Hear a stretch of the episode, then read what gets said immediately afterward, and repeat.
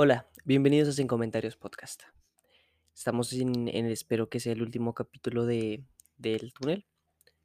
Al final daré mi comentario.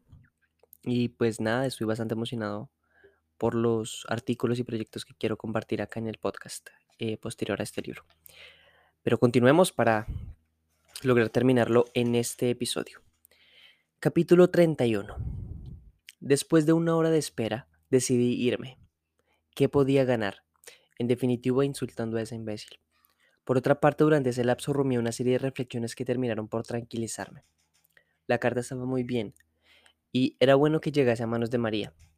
Muchas veces me ha pasado eso, luchar insensatamente contra un obstáculo que me impide hacer algo que juzgo necesario o conveniente, aceptar con rabia la derrota y finalmente, un tiempo después, comprobar que el destino tenía razón. En realidad, cuando me puse a escribir la carta, lo hice sin reflexionar mayormente, y hasta algunas de las siguientes frases parecían inmerecidas. Pero en ese momento, al volver a pensar en todo lo que sucedió antecedió a la carta, recordé de pronto un sueño que tuve en alguna de esas noches de borrachera. Espiando desde un escondite me veía a mí mismo sentado en una silla en el medio de una habitación sombría, sin muebles ni decorados, y detrás de mí a dos personas que se miraban con expresiones de diabólica ironía. Una era María y la otra era Hunter. Cuando recordé ese sueño, una desconsoladora tristeza se apoderó de mí. Abandoné la puerta del correo y comencé a caminar pesadamente. Un tiempo después me encontré sentado en la Recoleta, en un banco que hay debajo de un árbol gigantesco. Los lugares, los árboles, los senderos de nuestros mejores momentos empezaron a transformar mis ideas. ¿Qué era, a fin de cuentas, lo que yo tenía en concreto contra María? Los mejores instantes de nuestro amor. Un rostro de ella, una mirada tierna, el roce de su mano en mis cabellos, comenzaron a apoderarse suavemente de mi alma, con el mismo cuidado con que se recoge a un ser querido que ha tenido un accidente y que no puede sufrir la brusquedad más insignificante. Poco a poco fui incorporándome. La tristeza fue cambiándose en ansiedad, el odio contra María en odio contra mí mismo, y mi letargamiento en una repentina necesidad de correr a mi casa. A medida que iba llegando al taller fui dándome cuenta de lo que quería. Hablar, llamarla por teléfono a la estancia, enseguida, sin pérdida de tiempo. ¿Cómo no había pensado antes en esa posibilidad? Cuando me dieron la comunicación casi no tenía fuerzas para hablar. Atendió un mocamo. Le dije que necesitaba comunicarme sin pérdida de tiempo con la señora María. Al rato me atendió la misma voz para decirme que la señora llamaría dentro de una hora más o menos. La espera me pareció interminable. No recuerdo bien las palabras de aquella conversación por teléfono, pero sí recuerdo que en vez de pedirle perdón por la carta, la causa que me había motivado a hablarle, concluí por decirle cosas más fuertes que las contenidas en la carta. Claro que eso no sucedió irrazonablemente. La verdad es que yo comencé hablándole con humildad y ternura, pero empezó a exasperarme el tono dolorido de su voz y el hecho de que no respondiese ninguna de mis preguntas precisas, según su hábito. El diálogo, más bien, más bien mi monólogo, fue creciendo en violencia y en cuanto más violento era, más dolorida parecía ella. Y más eso me exasperaba, porque yo tenía plena conciencia de mi razón y de la injusticia de su dolor. Terminé diciéndole a gritos que me mataría, que era una comediante y que yo necesitaba verla enseguida en Buenos Aires. No contestó ninguna de mis preguntas precisas, pero finalmente, ante mi insistencia y mis amenazas de matarme, me prometió venir a Buenos Aires.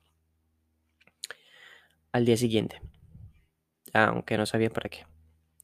Lo único que lograremos, agregó con voz muy débil, es lastimarnos cruelmente una vez más.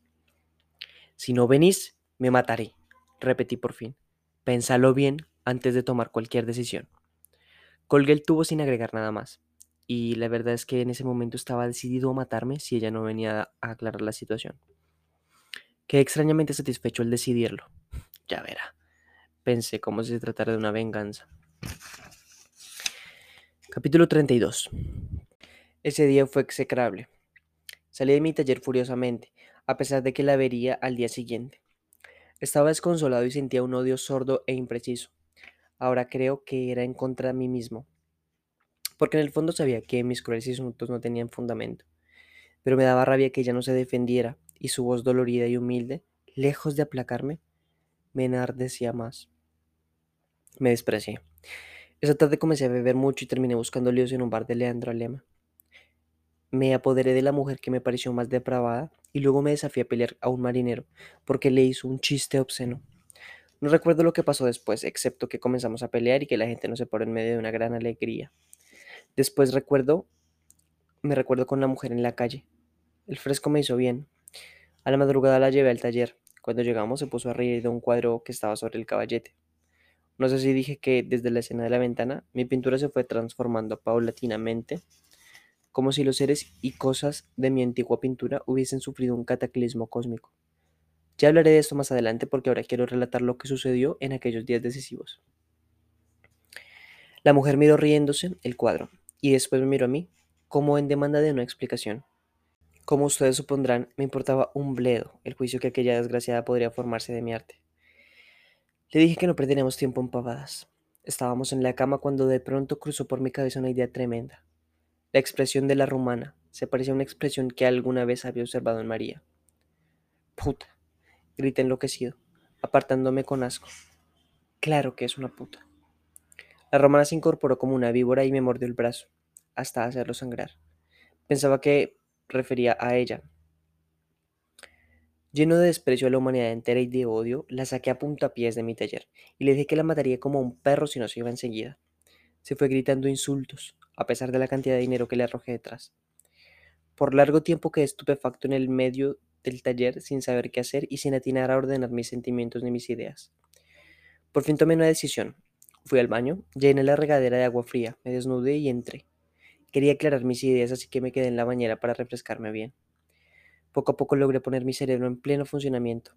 Traté de pensar con absoluto rigor por qué tenía la intuición de haber llegado a un punto decisivo. ¿Cuál era la idea inicial? Varias palabras acudieron a esta pregunta que yo mismo me hacía. Esas palabras fueron romana, María, prostituta, placer, simulación. Pensé, estas palabras deben representar el hecho esencial, la verdad profunda de la que debo partir. Hice repetidos esfuerzos por colocarlas en orden debido, hasta que logré formular la idea en esta forma terrible, pero indudable. María y la prostituta han tenido una expresión semejante. La prostituta simulaba el placer. María, pues, simulaba placer. María es una prostituta. Mi cerebro funcionaba ya con la lúcida ferocidad de los mejores días.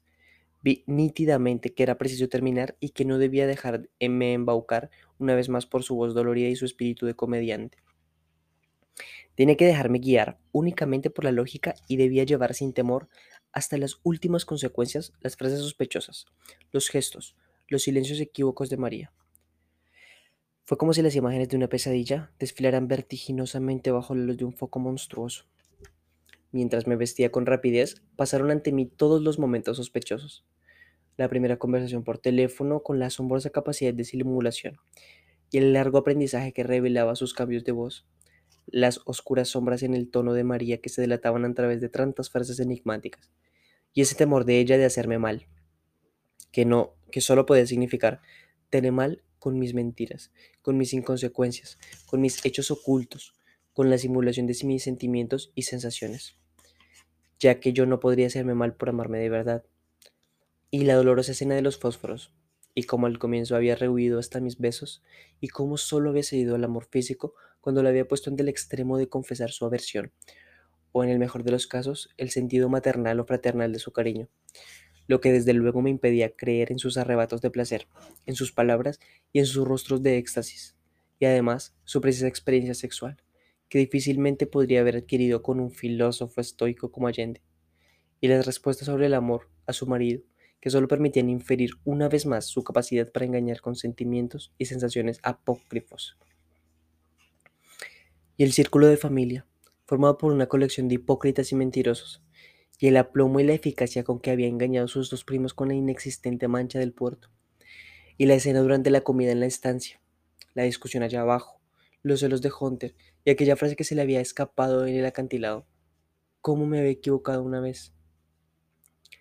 ¿Con quién? ¿Cuándo? ¿Cómo?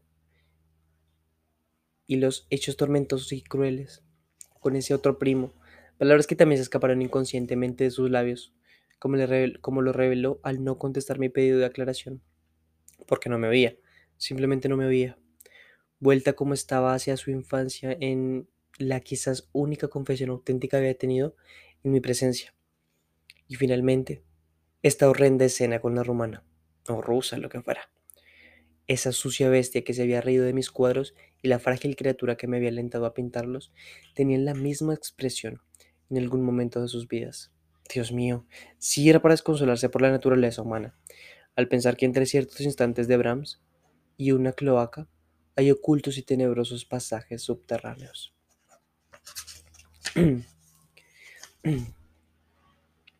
Capítulo 33 Muchas de las conclusiones que extraje de aquel lúcido pero fantasmagórico examen eran hipotéticas. Mm, no las podía demostrar, aunque tenía la certeza de no equivocarme, pero advertí de pronto que había desperdiciado hasta ese momento una importante posibilidad de investigación, la opinión de otras personas. Con satisfacción feroz y con claridad nunca tan intensa, pensé por primera vez en ese procedimiento y en la persona indicada, Lartic. Era amigo de Hunter, amigo íntimo es cierto que era otro individuo despreciable. Había escrito un libro de poemas acerca de la vanidad de todas las cosas humanas, pero se quejaba de que no le hubieran dado el premio nacional. No iba a detenerme en escrúpulos. Con viva repugnancia, pero con decisión lo llamé por teléfono. Le dije que tenía que verlo urgentemente. Lo fui a ver a su casa. Le elogié el libro de versos, y con gran disgusto suyo que quería que siguiéramos hablando de él, le hice boca de jarro una pregunta ya preparada. ¿Cuánto hace que María Iribarne es amante de Hunter? Mi madre no preguntaba nunca si habíamos comido una manzana, porque habríamos negado. Preguntaba cuántas, dando astutamente por averiguado lo que quería averiguar.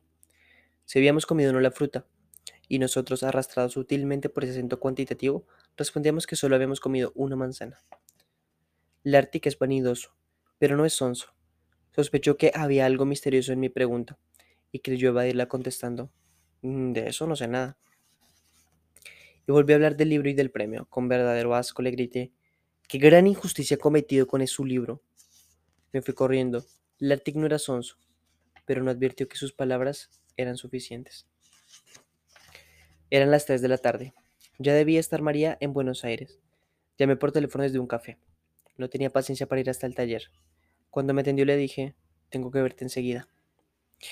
Traté de disimular mi odio porque tenía que sospechar algo y no viniese a la cita. Convinimos en vernos a las cinco en la Recoleta, en el lugar de siempre. Aunque no veo que saldremos ganando, agregó tristemente. Muchas cosas, respondí, muchas cosas. ¿Lo crees? Preguntó con acento de desesperanza. Desde luego. Pues yo creo que solo lograremos hacernos un más daño destruir un poco más el débil puente que nos comunica, herirnos con mayor crueldad. He venido porque lo has pedido tanto, pero debí haberme quedado en la estancia. Hunter está enfermo. Otra mentira, pensé. Gracias, contesté secamente. Quedamos pues en vernos a las cinco en punto. María sintió con un suspiro. Capítulo 34 Antes de las cinco estuve en la Recoleta, en el banco donde solíamos encontrarnos. Mi espíritu ya ensombrecido cayó en un total abatimiento al ver los árboles, los senderos y los bancos que habían sido testigos de nuestro amor. Pensé con desesperada melancolía en los instables, en los instantes que habíamos pasado en aquellos jardines de la Recoleta y de la Plaza Francia, y cómo en aquel entonces que parecía estar a una distancia innumerable, había creído en la eternidad de nuestro amor. Todo era milagroso, alucinante, y ahora todo era sombrío y helado en un mundo desprovisto de sentido indiferente. Por un segundo, el espanto de destruir el resto que quedaba de nuestro amor y de quedarme definitivamente solo me hizo vacilar.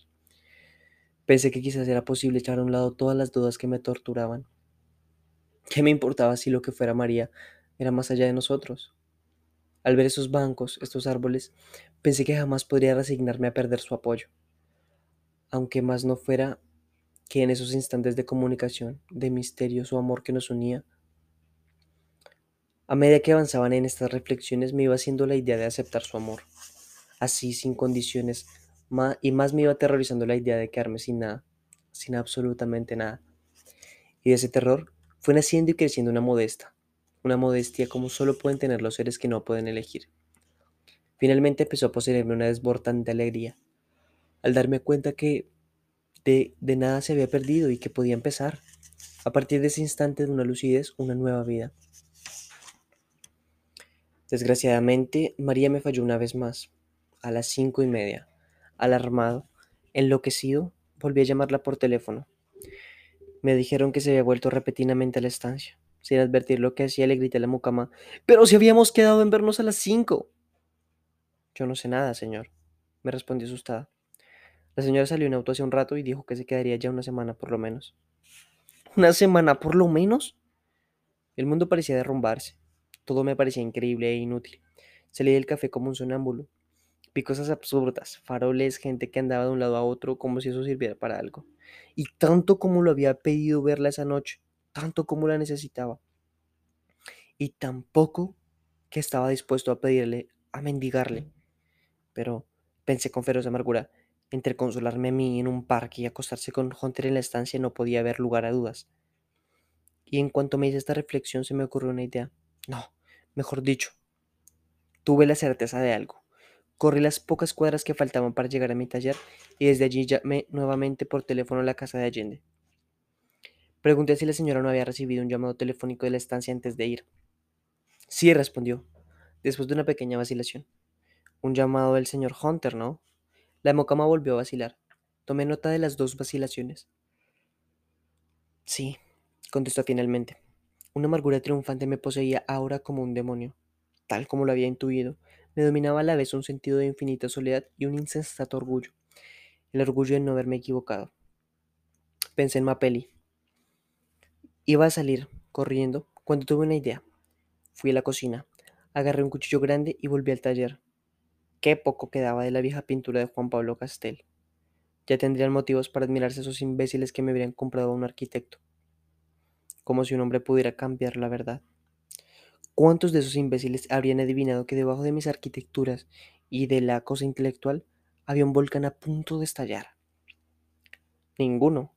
Ya tendrían tiempo de sobra para ver estas columnas en pedazos, estas estatuas mutiladas, estas rutinas humeantes, estas escaleras infernales, Ahí estaban, como un museo de pesadilla petrificada, como un museo de desesperanza y de vergüenza, pero algo que me quería destruir sin dejar siquiera rastros.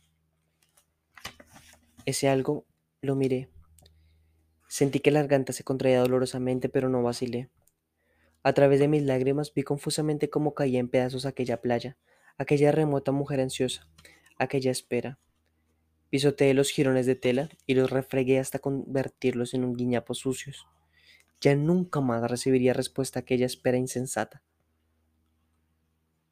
Ahora sabía más que nunca que esa espera era completamente inútil.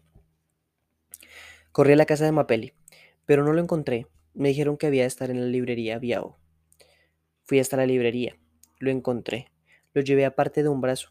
Le dije que se necesitaba su auto. Me miró con asombro. Me preguntó si pasaba algo grave. No había pensado en nada, pero se me ocurrió decirle que mi padre estaba muy grave y que no tenía tren hasta el otro día. Se ofreció, a llevarme él mismo, pero me rehusé. Le dije que prefería ir solo. Volvió a mirarme con asombro, pero terminó por darme las llaves. Capítulo 20, 35, perdón. Era las 6 de la tarde. Calculé que con el auto de Mapelli podría llegar hacia las 4 horas después de modo que a las 10 estaría allí. Buena hora, pensé.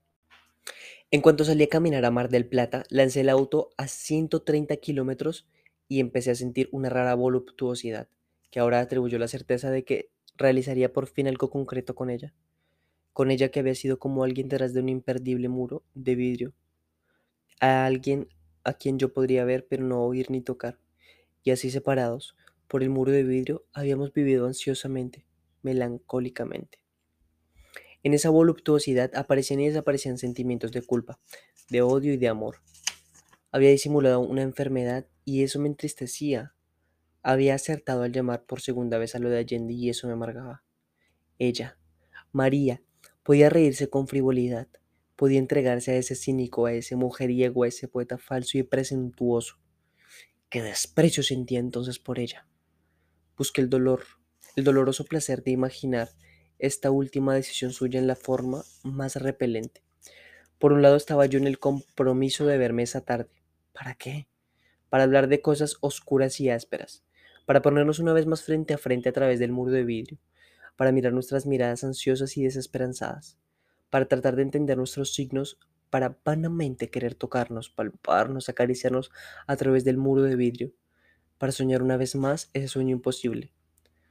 Por el otro lado estaba Hunter, y le bastaba tomar el teléfono y llamarla para que ella corriera a su cama. Qué grotesco y triste era todo. Llegué a la estancia a las diez y cuarto, detuve el auto, camino en el real, para no llamar la atención con el ruido del motor y caminé. El calor era insoportable. Había una agobiadora calma y solo se oía el murmullo del mar. Por momentos, la luz de la luna atravesaba los nubarrones y pude caminar sin grandes dificultades por el callejón de la entrada, entre los eucaliptos. Cuando llegué a la casa grande, vi que estaban encendidas las luces de la planta baja. Pensé que todavía estarían en el comedor. Se sentía ese calor estático y amenazante que precede las violentas tempestades de verano. Era natural que salieran después de comer. Me oculté en un lugar del parque que me permitía vigilar la salida de gente por la escalinata y esperé. Capítulo 36 Fue una espera interminable. No sé cuánto tiempo pasó en los relojes de ese tiempo anónimo y universal de los relojes, que es ajeno a nuestro sentimiento, a nuestros destinos, a la formación o al derrumbe de un amor, a la espera de una muerte. Pero de mi propio tiempo fue una cantidad inmensa y complicada, lleno de cosas y vueltas atrás, un río oscuro y tumultuoso a veces, y a veces extrañamente calmo y casi mar inmóvil y perpetuo, donde María y yo estábamos frente a frente contemplándonos estáticamente, y otras veces volvía ese río y nos arrastraba como un sueño a tiempos de infancia, y yo la veía correr desenfrenadamente en su caballo con los cabellos al viento, los ojos alucinados, y yo me veía en el pueblo del sur, en mi pieza de enfermo, con la cara pegada al vidrio de la ventana, mirando la nieve con ojos también alucinados. Era como si los dos hubiéramos estado viendo en pasadizos o túneles paralelos, sin saber que estábamos al uno al otro al lado, como almas semejantes en tiempos semejantes, para encontrarnos al fin esos pasadizos, delante de una escena mal pintada por mí como clave destinada a ella sola, como un secreto anuncio de que ya estaba yo allí y que los pasadizos se habían por fin unido y que la hora del encuentro había llegado. La hora del encuentro había llegado, pero ¿realmente los paseos se habían unido? ¿Nuestras almas se habían comunicado? ¿Qué estúpida ilusión mía había sido todo esto? No, los pasadizos seguían paralelos como antes, aunque ahora el muro que los separaba fuera como un muro de vidrio y yo pudiese verla, a María, como una figura silenciosa e intocable. No, ni siquiera ese muro era para siempre. Así, a veces volvía a ser piedra negra, y entonces yo no sabía qué pasaba del otro lado, qué era de ella, en esos intervalos anónimos, qué extraños sucesos acontecían. Y hasta pensaba que en esos momentos su rostro cambiaba y que una mueca de burla la deformaba. Y que quizás habían risas cruzadas con otro y que toda la historia de los pasadizos era una ridícula intervención o creencia mía. Y que en todo caso había un solo túnel oscuro y solitario, el mío, el túnel en el que había transcurrido mi infancia, mi juventud, toda mi vida. Y en uno de esos trozos transparentes de muro de piedra yo había visto a esa muchacha y había creído ingenuamente que venía por otro túnel paralelo al mío, cuando en realidad pertenecía al ancho mundo, al mundo sin límites de los que no vienen los, viven en túneles. Y quizás se había acercado por curiosidad a una de mis extrañas ventanas y había entrevisto el espectáculo de mi insalvable soledad, o le había intrigado el lenguaje mudo, la clave de mi cuadro. Y entonces, mientras yo avanzaba por mi simple pasadizo, ella vivía afuera, esa vida curiosa y absurda que hay en bailes y fiestas y alegría y frivolidad. Y a veces sucedía que cuando yo pasaba frente a una de mis ventanas, ella estaba esperándome muda y ansiosa. ¿Por qué esperándome? ¿Y por qué muda y ansiosa? Pero a veces sucedía que ella no llegaba a tiempo o se olvidaba de este pobre ser encajonado. Y entonces yo, con la cara apretada contra el muro de vidrio, la veía a lo lejos sonreír o bailar despreocupadamente o lo que era peor, no la veía en absoluto y la imaginaba en lugares inaccesibles o torpes. Y entonces sentía que mi destino era infinitamente más solitario de lo que había imaginado. Capítulo 37. Parece que no vamos a alcanzar a terminar. Después de este inmenso tiempo de mares y túneles, bajaron por la escalinata. Cuando los vi del brazo sentía mi corazón se hacía duro y frío como un pedazo de hielo. Bajaron lentamente como quienes no tienen ningún apuro. ¿Apuro de qué? Pensé con amargura y, sin embargo, ella sabía que yo la necesitaba, que esa tarde la había esperado, que habría sufrido horriblemente cada uno de los minutos de inútil espera, y sin embargo ella sabía que en ese mismo momento en el que gozaba más calma, yo estaría atormentado en un minucioso infierno de razonamientos, de imaginaciones. Qué implacable, qué fría y qué inmunda bestia puede haber agazapada en el corazón de la mujer más frágil.